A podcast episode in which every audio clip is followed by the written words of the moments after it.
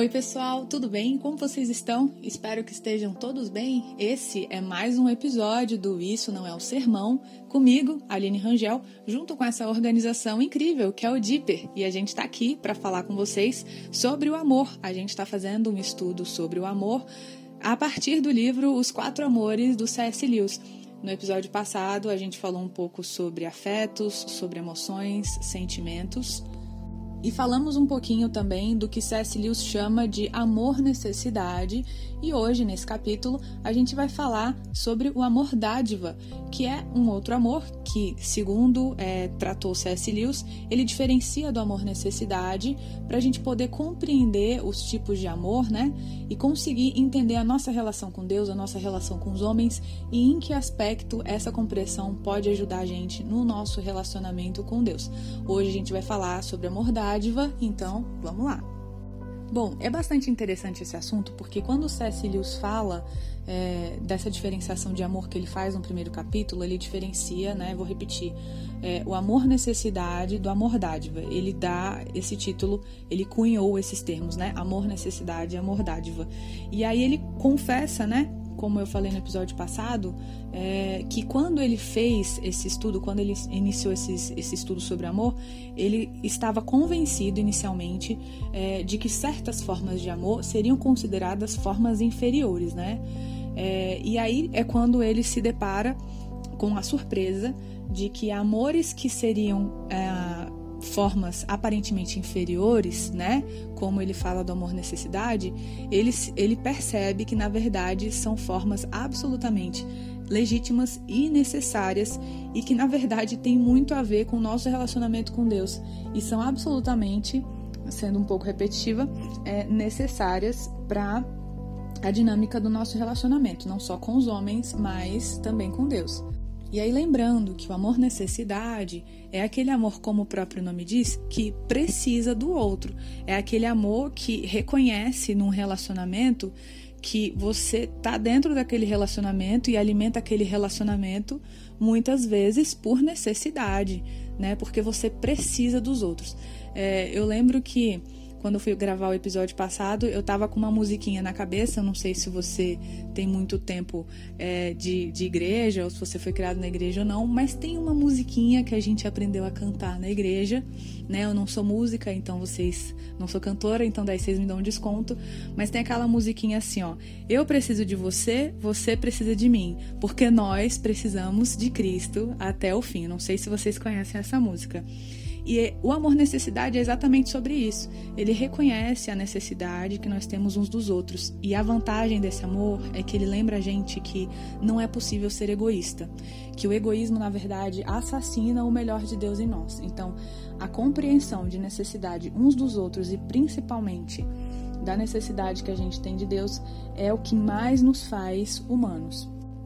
E fazendo uma comparação entre o amor necessidade e o amor dádiva, que segundo C.S. Lewis, aparentemente o amor necessidade seria esse amor mais inferior e o amor dádiva um amor superior, ele usa uma expressão muito interessante para dizer o seguinte: o mais elevado não existe sem o apoio inferior. Então, o amor dádiva não pode existir sem o apoio inferior, que seria esse amor necessidade, né?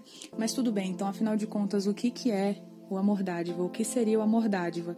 E aí C.S. Lewis é, usa uma, uma comparação, né? Uma metáfora em relação, por exemplo, ao comportamento de um pai que se dedica em trabalho para uma família e que não necessariamente vai ver os frutos né, do resultado do sacrifício dele e da contribuição dele, por exemplo, para aquela família. Então, é uma entrega que você faz de forma virtuosa e completamente desinteressada. Você entrega é, trabalho, você entrega tempo, você entrega serviço, é, sabendo, compreendendo de forma é, bastante clara que você não vai ver o resultado concreto daquela entrega que você fez ou daquele trabalho que você investiu. Então, como recompensar esse amor, essa entrega gratuita? Na verdade, ele não é recompensado né? Ele não é recompensado nas suas relações pessoais, ele não vai ser recompensado de, de outras formas, a não ser, né? Que a gente esteja falando aqui, fazendo uma analogia, por exemplo, com o que a gente deposita no mundo espiritual e no mundo vindouro, né? De todas aquelas atitudes que a gente tem, sabendo que os nossos tesouros, né, são aqueles que estão nos céus, né, e não os tesouros na terra. Então, por isso, esse amor seria um amor superior, um amor mais elevado, um amor mais virtuoso. Mas o mais interessante sobre esse amor é que daí a gente pensa o seguinte: bom, então, né, como este amor, né, chamado amor dádiva pelo C.S. Lewis, é o amor superior, é um amor mais nobre, é um amor mais é, elevado, né? Então, este deve ser o amor que eu tenho que ter, por exemplo, em relação a Deus. É o amor que eu tenho que ter em relação ao próximo. É, aquela, é aquele amor que eu tenho que olhar para a pessoa e falar assim: te amo incondicionalmente. Né? Eu tenho que olhar para Deus e falar: Deus, eu te amo incondicionalmente, eu estou aqui independentemente do que você possa me dar. E aí é interessante porque. Lewis fala, fala o seguinte: quão ousada e obstinada não seria tal criatura? Afinal de contas, né, quem é essa pessoa que pode olhar, virar para Deus e falar assim: Deus, eu estou aqui, né, sem precisar de nada do que o, do que o Senhor tem para me dar, eu estou aqui apenas para te entregar. Então, assim, seria uma pessoa né, que estaria numa condição de absoluta miséria, porque qualquer ser humano que se relacione de forma minimamente sincera com Deus sabe que, que não tem nada para entregar, sabe que não tem nada que venha dele que não tenha vindo do próprio Pai, né? Então é quando C.S. Lewis fala que na verdade é, o que baseia, o que fundamenta né, o nosso relacionamento com Deus é essa compreensão básica, né? Essa compreensão é, primitiva mesmo de necessidade. E falando ainda em necessidade, é, o autor lembra a gente também, né? C.S. Lembra a gente também que os momentos em que o homem, né, em que, que homem eu me refiro não ao gênero, mas estou falando falando da espécie humana, né? Os momentos em que o homem, em que o homem mais se aproxima de Deus são os momentos em que ele menos se parece com Deus. Então, é, parece que, segundo C.S. Afirma, os momentos em que a gente se percebe absolutamente desprovido, né?